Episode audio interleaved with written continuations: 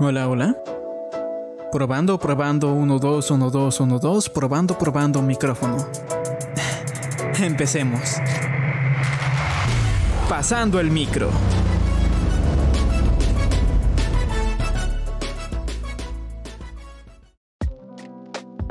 Hola, hola, y bienvenidos a el podcast de Pasando el Micro. El día de hoy tenemos un tema extremadamente interesante. Vamos a hablar acerca de la película de The Room y tengo a mis invitados el día de hoy. Hola, mi nombre es Ana Paula Moreno. Hola a todos, me llamo Juan Diego Zambrano. Hola, ¿cómo están? Mi nombre es Adrián Pazmiño. Buenos días, buenas tardes, buenas noches. Mi nombre es Alejandro Dueñas. Y hola, ¿qué tal? Soy Gabriel Alvarado. Y su presentador Iván Molina. Espero que estén muy bien el día de hoy y que disfruten el tema de hoy, la película The Room.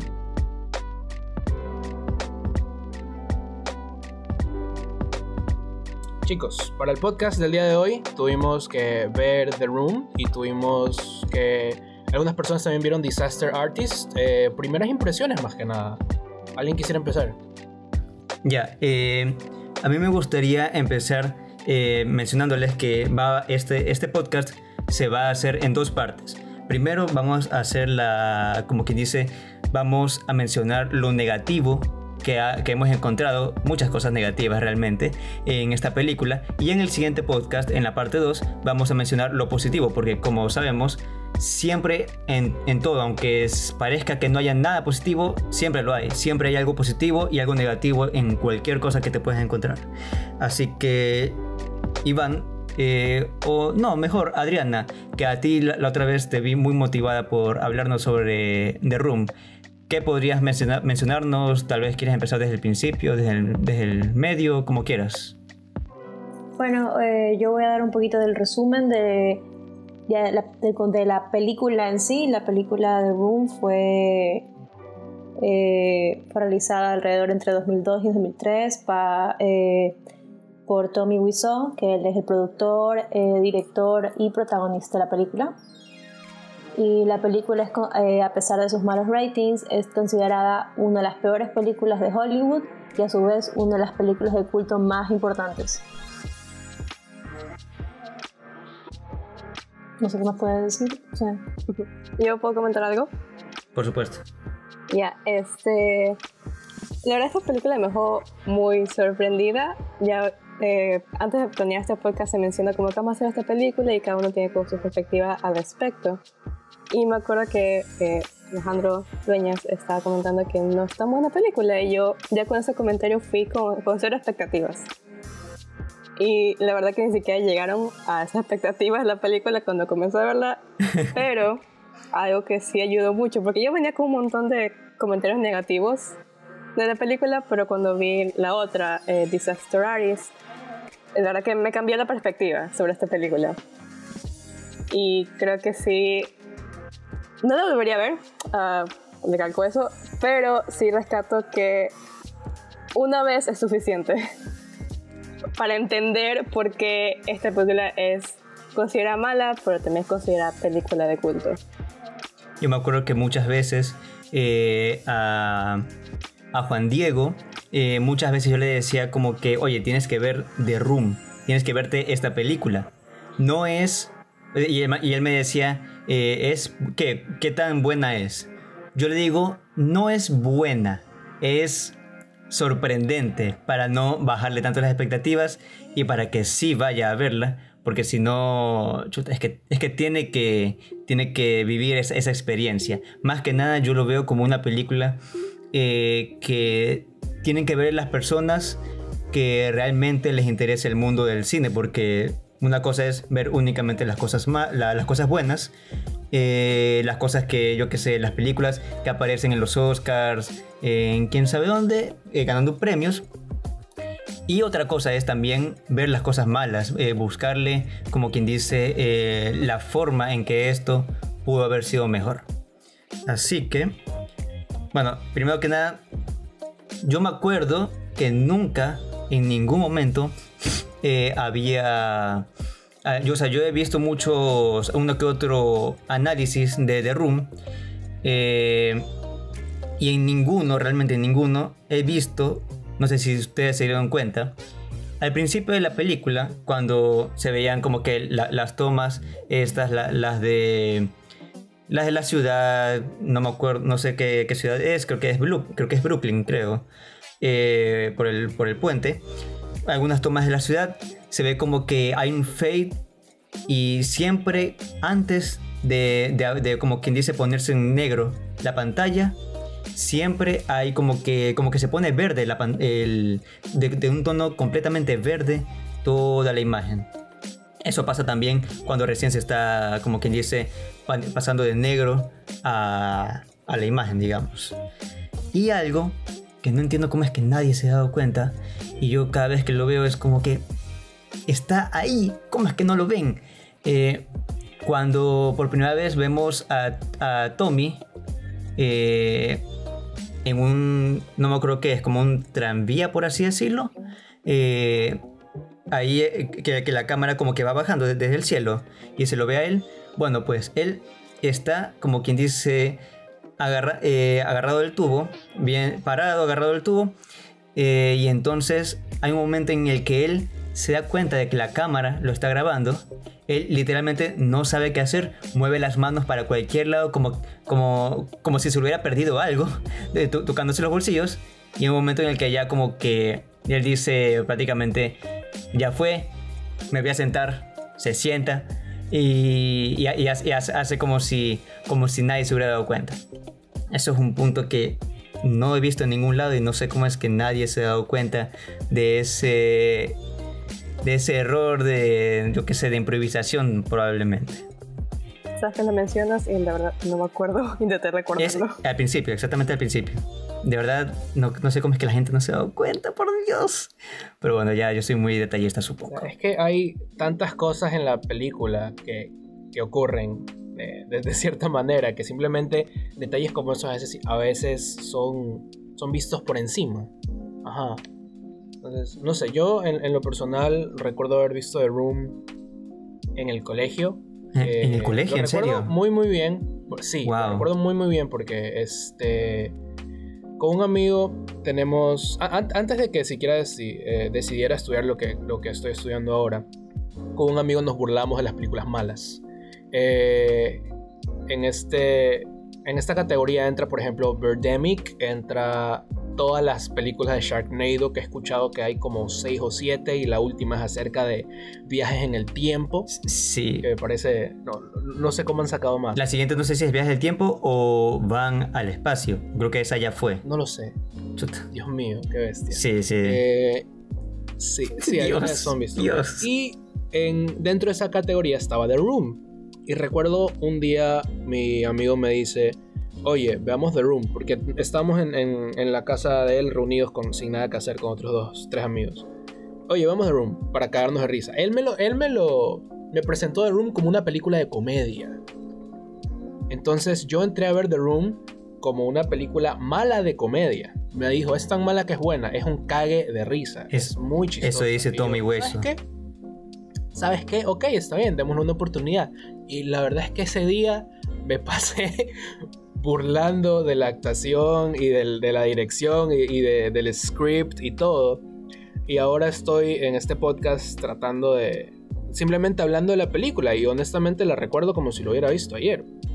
Porque es una película que efectivamente es tan mala que es buena, pero no sale de tu mente, porque una vez que la ves simplemente se queda ahí. Sí, es verdad.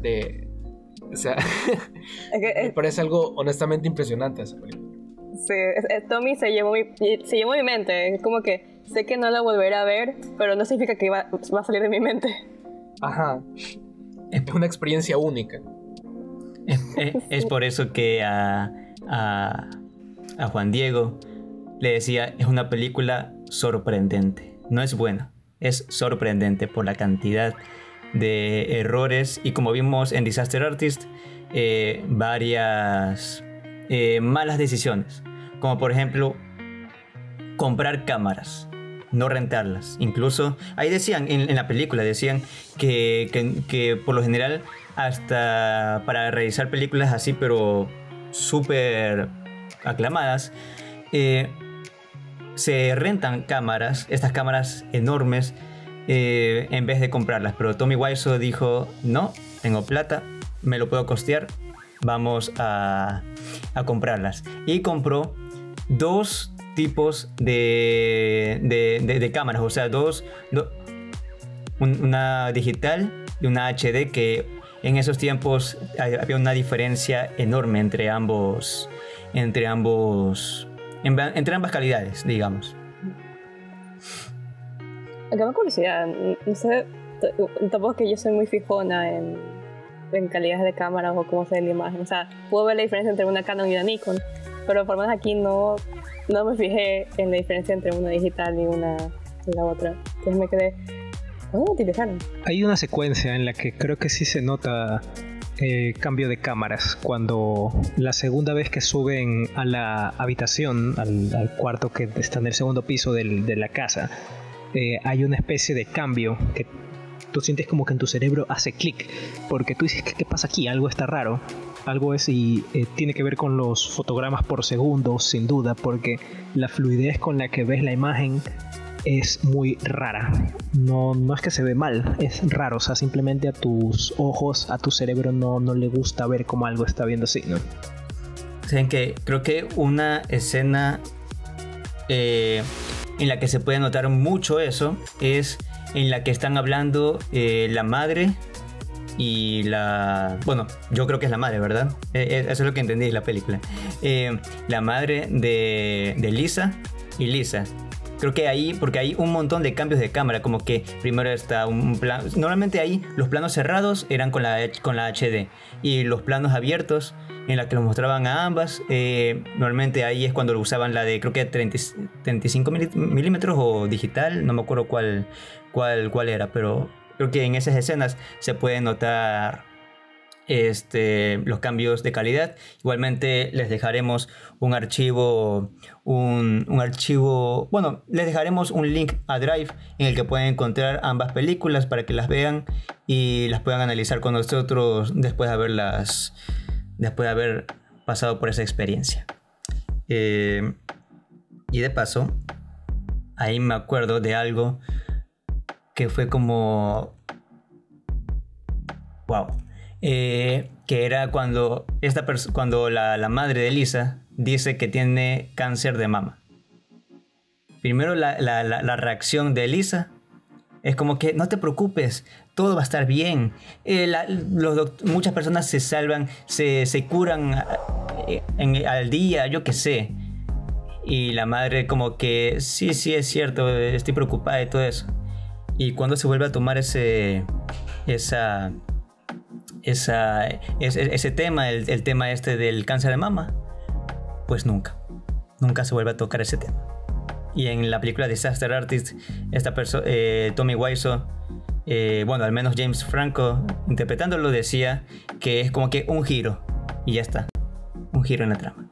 Sí, hay muchas falacias de continuidad a lo largo de la película, lo cual como que de cierta forma u otra eh, con la película de Disaster Artist como que se entiende por qué se hicieron, pero o sea hay muchas como que fragmentos en la película que técnicamente no te llevan a nada. Por eso es que tú nunca puedes entender, por ejemplo, quién es tal persona o por qué se hace esto o cómo esto se llega a esto. Y principalmente es porque Tommy Wiseau, que fue el que hizo la novela, él realmente nunca aceptó ninguna revisión ni nada, sino que él solo dio su guion. E incluso ni siquiera como que el guionista que estaba en la película, como que tú tenía acceso a cambiar las cosas. Díganme quienes se vieron Disaster Artist o también la... Bueno, sí, Disaster Artist más, pero igualmente también eh, la eh, The Room.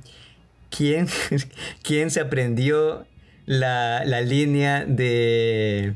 El, meme. De, de, la botella, de la botella, que, que la lanza. Por supuesto. I did not hit her. It's, not, true. It's, bullshit. I, did not hit her. I did not. Oh, hi, Mark. Oh, hi, Mark. no, me lo aprendí, me lo aprendí. esa, esa, escena en particular fue lo que me, de cierta manera, me motivó también a ver The Room, porque desde que salió la película, esa escena ha sido un meme establecido. Incluso Eh, hace unos años fue, fue uno de los memes que salían constantemente eh, en, en un, en un mes con modificaciones distintas y la gente hacía edits de, de esa escena. Y la verdad es que es... vi- Vivimos en, en este mundo en donde todo puede ser transformado en un meme. Y el hecho de que The Room, eh, esa escena en específico de Room, fuera transformada en un meme haciendo que varias personas vieran la película, me parece la verdad es que impresionante. Es que algo también sorprendente es que, como, como dices, todo puede ser un meme, pero es que The Room en conjunto, toda la película, todo es un meme. Es un meme gigante. Sí, es un meme de, de cuánto, creo que dos horas, porque cuando vi era como que chuta, es, la- es larga la película, no, no es corta realmente. Tam- Un meme gigante de dos horas. también, Me acuerdo que también se. eh, la película también se popularizó bastante porque PewDiePie, el youtuber más grande de la plataforma bueno, de YouTube, obviamente, eh, hizo un video, un review acerca de la película, si mi memoria no me falla. Sí, creo que sí lo hizo. No estoy tan seguro de eso. Voy a revisar. ah, no, no, no, no, no dura Ajá. dos horas. También hubo un Una hora, boom una hora y cuarenta. con la escena de, de Tommy, de la misma forma que hubo el boom que se hizo con, eh, ¿cómo se llama? John Travolta en, en Pulp Fiction. Ah, ok, sí, sí. No sé si ustedes se Oh, acuerdan sí, el sí, meme. Ah, Ya, también se hizo lo mismo con Tommy Wiseau. Mirando a ambos lados. Ajá. Pero también lo hicieron con Tommy. Eh, también, o sea, si le ponen uno al otro. Sí, este. Pues, Es súper parecido, la El verdad. review Sí. de la película Sí. fue. eh, chicos, el review de la película fue hace 3 años por PewDiePie y ahorita tiene 8.7 millones de visitas. Wow, wow, wow, wow. Fue hace 3 años. 3 años. Y tampoco la A alguien más le chocó un poco que. Bueno, yo, yo lo anoté. ¿A ¿Qué no chocó? Es la pregunta. Eh, Es que yo, yo lo anoté todito, todito, así Verdad. como que viendo los minutos. A los 5 minutos, la primera escena, la primera escena de sexo. 5 minutos, contando los créditos. Contando los créditos. Presentación de personajes. tiene, tiene bastantes escenas innecesarias de, de sexo. Demasiadas escenas de montaje, o sea, Ah, Oh, hi, doggy. por favor, cuando, cuando, cuando para simular de que estaban eh, teniendo sexo salía solo la ventana y el viento. Sí. Plena, plena, plena. Yo- sí. yo Las del parque, no sé, me parecían innecesarias a veces. O cuando se ponían a jugar. Las veces que se ponían a jugar este. con el ovoide. Ah, Cierto. Así eh, se llama, ¿no? El ovoide. O sea, con, con- Eh, con la pelota de ¿En fútbol americano. ovoide? El fútbol americano. Con esa pelota, Sí, fútbol No americano. De hecho, ahí mismo, eh, no- creo que ahí, no, no- o sea, yo por lo menos nunca vi una, como quien dice, una, como que señalaran ese, error o ese algo extraño de la trama, en que como que digamos que están jugando en una, como que co- con, los trajes, creo. Están, bueno, hay dos. Una en, una en- la que están jugando eh, ahí nomás calmados. Ahí aparece el, el amigo este de Tommy que de la nada, antes de eso, se puso a tener eh, sexo con, con la chica. De la nada, sin introducirnos quiénes eran estos chicos. Yo, yo luego me enteré que eran amigos de Tommy Wiseau y de Lisa. Yo pensé que eran chicos de... ¿Dónde está? De, de amigos de... No me acuerdo de- del niño. Del niño este que, que iba a adoptar Tommy. Yo pensé, yo pensé que eran sus amigos. Porque igualmente el niño, chuta... este, Bueno, que- niño. Claro, dije niño porque es como que 26 años, ¿sabes? Por ahí. y Sí. O sea, ya el aspecto era como que eso, eso no es un niño. ¿Qué, qué, qué me O sea, ya de por sí tenías. Sí. Ya de por sí había un error de casting horrible. uf, Porque el niño ni siquiera parecía niño y Tommy nunca se supo la edad de, de- de él hasta últimamente. Porque él nunca revelaba su edad. ¿Ustedes se dieron cuenta cuan- cuando, estaban jugando con... ¿Cómo se llama esto? Con, o sea, con los trajes. Eh, estaban jugando eh, a lanzarse el balón, el ovoide. Y esta persona, Peter, Peter se cae y Uy. ve a la cámara. Ve a la Sí, cámara. eh, Pero, o sea... me dio un cringe esa escena. Y el man, y él se da cuenta, que- y de hecho él lo hace bien. él está, él está actuando relativamente bien, por, por lo menos para mí. Sí. Es, es uno de los verdad es que únicos que, está está por ahí. bien. ¿Mande? Sí está actuando bien, pero, pero me da cringe por el hecho de que se ve como malamente se cae y luego como que, ay, se me caí. De hecho, muchas caídas en la película son malas. El hecho de que pasan un par de segundos hasta que después de caerse reaccionan de nuevo. Ahí lo bueno. ¿Cómo? Continúa, continúa. No, di- dilo tú, dilo tú.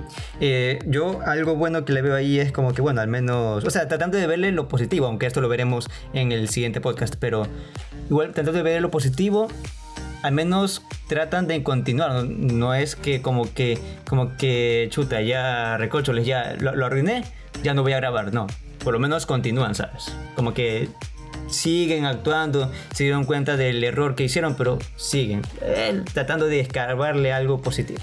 Pero bueno, eso lo veremos después. Hay una gran noción de improvisación. Sí.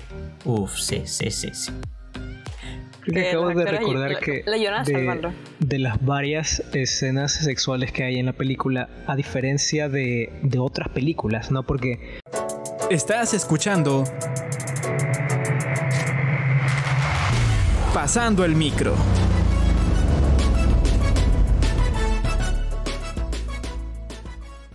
en la vida real es diferente, pero a diferencia de otras películas, aquí tienen todas las luces del cuarto prendidas, como si nada.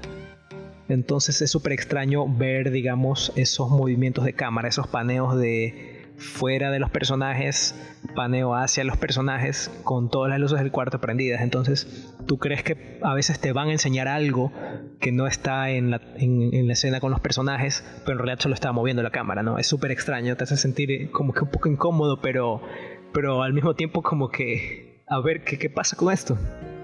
Sí, la primera vez que vi eso, lo primero que pensé fue como que esta es una película adulta para mujeres. Porque yo sé que escenas como esas en la- las cosas normales que vería un hombre no, no estarían.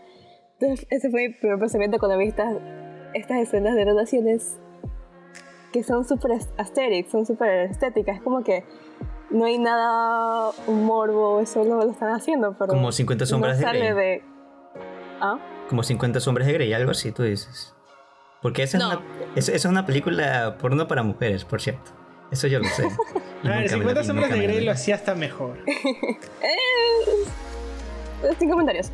Ah, pero es que, no, siento que esto está más bonita de la que fue 50 sombras de Grey. Ah, Ok. Ajá, era como, era como un momento que en la mente de una mujer sería bonito. Eh, la de 50 sombras de Grey es otro nivel. ah, Ah, como no- más no se calmado, más relajado. bonito. No sé tú, pero las primeras con John las sentí como demasiado raras. Porque es como el man. No sé, es que además su, su sonrisa. O sea, no su sonrisa. Su forma de reír en el momento hasta se siente irreal. What a story, Mark. Espera, Gabriel, te Exacto. tomo la palabra. Yo siento que la mayoría de las escenas de sexo tienen que ver mucho con el ego del director. Mm, sí, si no, pudieras una, escena de sexo a los 5 minutos. La segunda fue Ten a los muy en 17, cuenta cómo es la personalidad de Tommy Wiseau. La segunda escena de sexo fue a los 17 minutos, por cierto.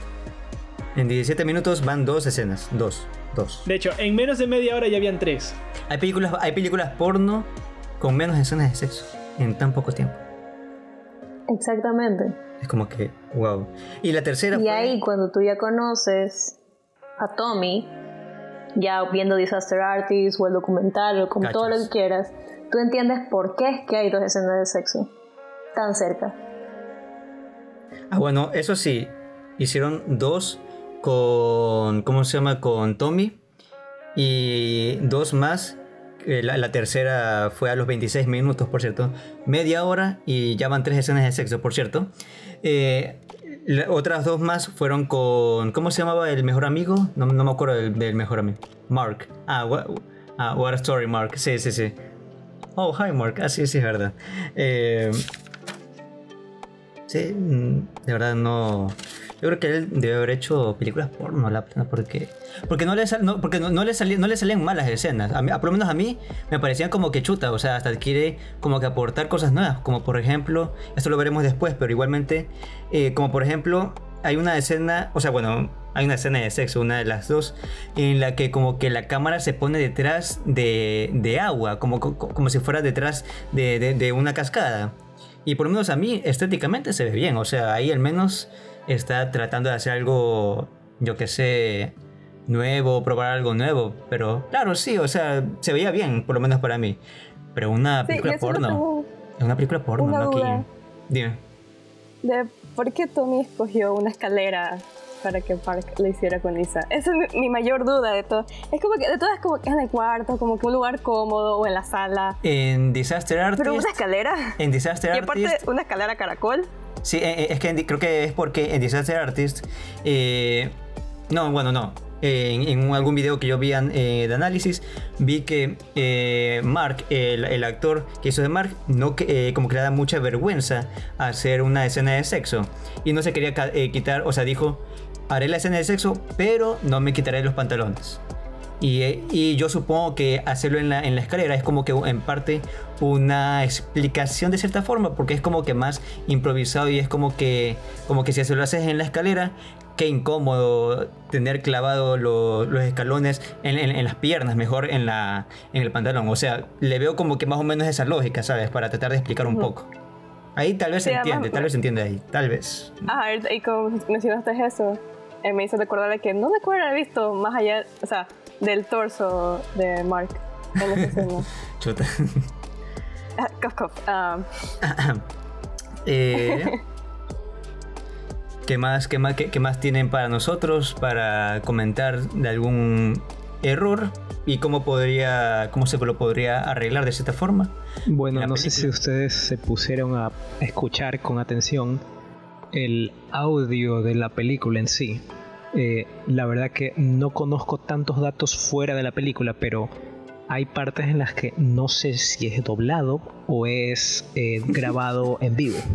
Ese Ya. es Tommy. Eh, es doblado. Ese es Tommy igual. En- en- me recuerdo la escena específica en donde Tommy entra a comprar algo a la tienda y dice hi doggy Oh, y hi, doggy. La, la señora que lo atiende you're my favorite customer Se- e- e- esa escena en específico es tan sien- siento que ni siquiera ni siquiera tiene como que lip sync no, no tiene un buen lip sync Sí, hay escenas que le O sea, falla al verla es un poquito como que ¿A qué te refieres con lip sync?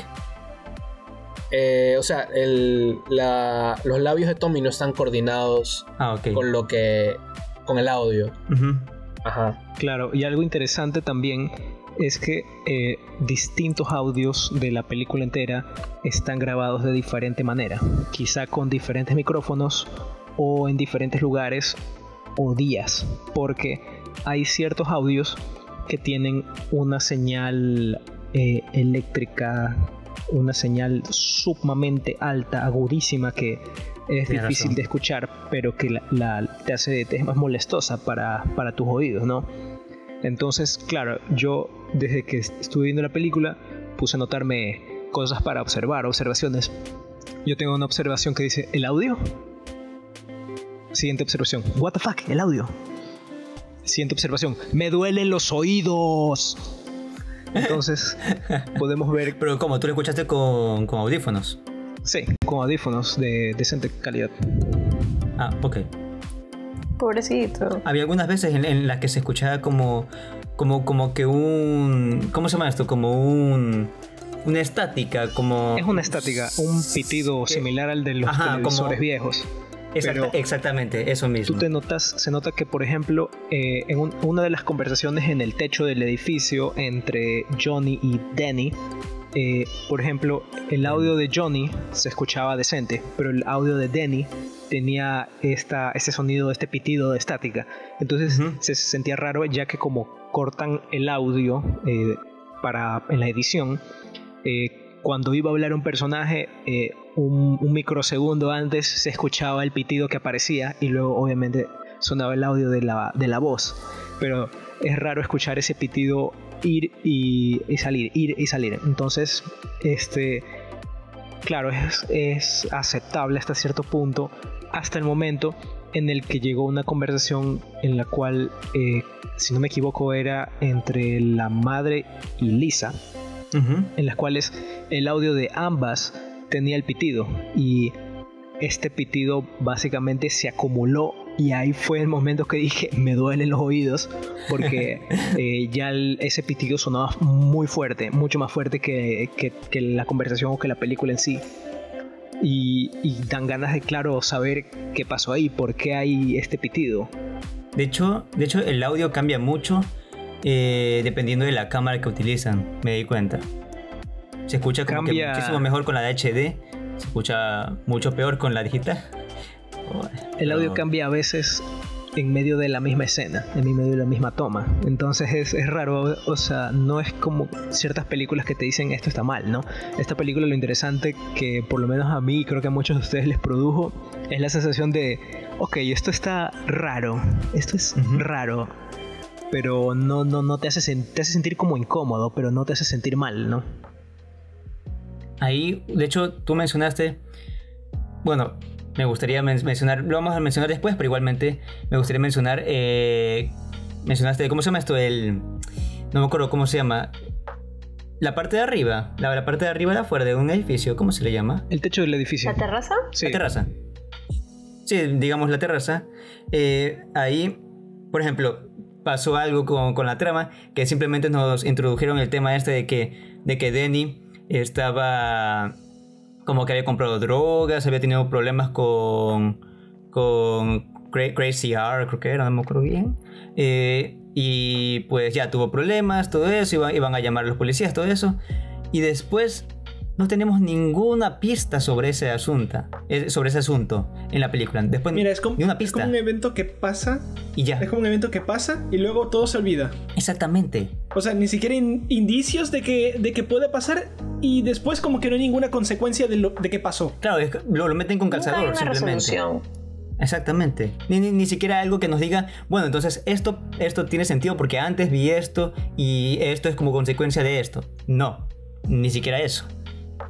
Además que, a ver, tomándolo también del lado lógico, es como, a ver, estoy haciendo, estoy cometiendo prácticamente un delito. Es como mis acciones deberían actuar de acorde a que sé que estoy haciendo algo peligroso.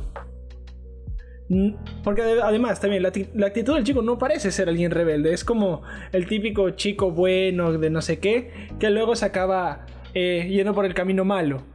Pero tiene que actuar de acorde a eso, debe mostrar como signos de, de preocupación o tal vez distanciarse más de los otros personajes. Pero... Sí, pero siento que, o sea, al menos en el, en el caso del chico y en el caso de Tommy, sí hay una mala construcción de personajes y hay una mala estructura de guion.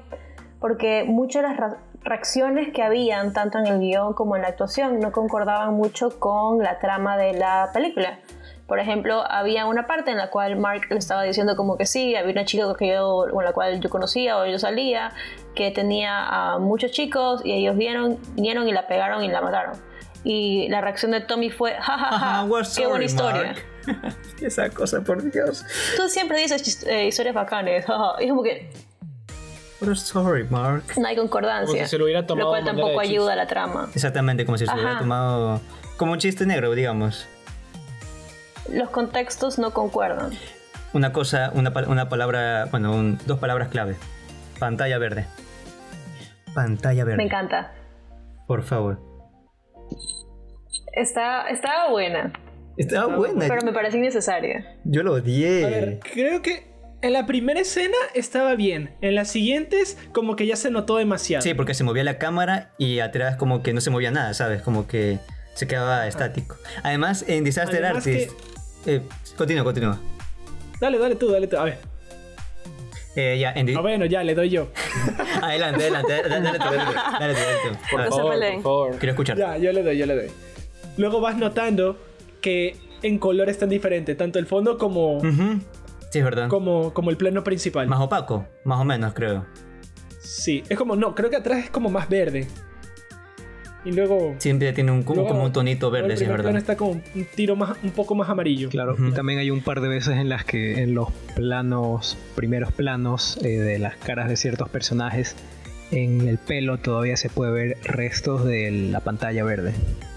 Sí, sí, todavía lo noté. En se- ah, se, se- como, como que se comía los, los, los lados. Yo, yo me doy cuenta de eso. No, se- se, veía un. Bueno, había unos que se notaba el verde en el pelo. ¿En serio? En las, en las tomas que eran de las caras. Eso sí no me había dado Eh, cuenta. más Wow, también no. en la parte en la cual este Mark agarra a, a Pete, o Peter, no me acuerdo cómo se llamaba, el otro amigo, el que era psicólogo. Eh, eso, claro, en este caso se nota más porque eh, una cosa con las pantallas verdes es que dependiendo de las superficies eh, de, de objetos que tengan al lado, pueden llegar a reflejar mucho del color verde. Por eso en ciertas películas de acción que usan efectos especiales se opta por el color azul, dependiendo de los colores que están en la escena. Pero en este En Game caso, of Thrones hicieron mucho eso. Muchísimo. claro. Y claro, lo que pasa en esta película es que normalmente tú en la pantalla verde no te debes acercar tanto, porque si no vas a, a tener el problema de que puede reflejarse el color en tu superficie. Mm, Y sí. hay una escena en la cual este Mark se enoja porque su amigo el psicólogo descubre que él está teniendo eh, una relación oculta con, con Lisa y lo agarra y lo pone contra del- el borde del- de la terraza del edificio, como que si estuviera Sí. amenazando para lanzarlo, ¿no? Aunque no sabes, lo- bueno, curioso igual que en esa escena eh, se siente demasiada bipolaridad entre cada uno porque tú no sabes quién está amenazando a quién, los dos están amenazando, pero los dos a veces se hacen víctimas también, ¿no? Pero en todo caso, en esta escena, eh, porque a veces, eh, un par de veces se acercaron mucho al, al lado de la pantalla verde, se puede notar más como en el pelo y en los bordes de, de- de su cara hay Creo- creo que restos del, color verde. Creo, creo que había- creo que era de Peter cuando, cuando lo tenían muy cerca, como que ya para, para votarlo, por así decirlo.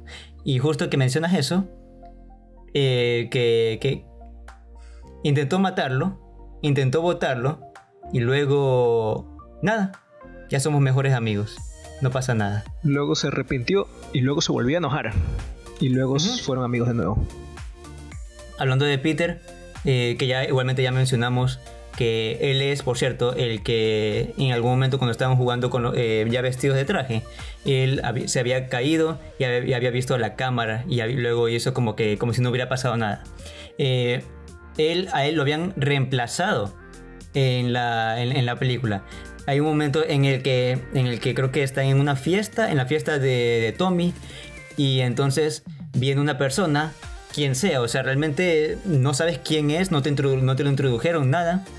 Eh, y viene y le dice a, Lisa así como que, como que, ¿qué estás haciendo? ¿Por qué no le dices? ¿Por qué le estás mintiendo? ¿Lo estás traicionando a Tommy? eh, con su mejor amigo y cosas así. Pero tú tienes que, como quien dice, darte cuenta de que esa persona está reemplazando a Peter. Nunca nos los introducen. Y eso fue porque el actor, el actor que hizo de Peter, le había avisado a Tommy Wiseau que iba a tener como que creo que otra grabación eh, tiempo después. Como que, como que, como quien dice, tengo este tiempo eh, para, para grabar en tu película. Así que en este tiempo tengo que grabar, si no, me tengo que ir porque tengo otro compromiso. Eh, la película obviamente se, el tiempo de rodaje se largó muchísimo y esta persona ya no pudo más, ya no pudo grabar más para la película de Tommy porque andaba con otro compromiso y por eso es que introdujeron, bueno, no introdujeron, metieron a alguien más, a alguien más, a un amigo de Tommy eh, para que haga el papel de, de Peter. O sea, amigo, no... Más problemas, más asuntos. ¿Algún comentario Más más? personajes sin sentido. Yo no sabía que era Peter. Acabo Era- de enterarme. Es, es que Peter es el único que sabía que, que era, el- bueno, sabía o prácticamente ya sabía eh, que era el mejor amigo con quien estaba Lisa. Y es el único que sabía. Así que es la única lógica que le puedes eh, dar a eso. Además de que sí, en un análisis eh, dijeron eso, que andaba como que con poco tiempo. eh, terminemos de grabar mis escenas rápido porque si no, chao, no, no, no, no termino de grabar tu película. Y eso pasó. Lamentable. Ajá. Eh, se me olvidó mencionar para las personas que nos están escuchando, eh, si la calidad de audio está un poquito más bajo de lo normal es porque no estamos en nuestro sitio de grabación habitual por la cuarentena. Entonces estamos todos en nuestras casas conectados grabando este podcast simultáneamente. Entonces discúlpenos por la calidad, pero en cuando, cuando la cuarentena se termine trataremos de eh, subir la calidad de audio que tenemos. Bueno, Iván, eh, me gustaría que empieces a, finalizar el podcast, el cierre, por favor. Eh, sí, claro. Eh, bueno, esta es la primera parte del podcast de The Room. Hablamos acerca de los factores neg- negativos de The Room y en la segunda parte, porque este podcast viene en dos partes, vamos a hablar de los factores positivos de The Room. ¿Qué es lo que vamos a mejorar? ¿Cómo lo vamos a mejorar? ¿Qué es rescatable de The Room? Eh, este fue Pasando el Micro y muchísimas gracias por sintonizarnos. Nos vemos. Adiós. Un gusto, compañeros. Chao. Chao, chao.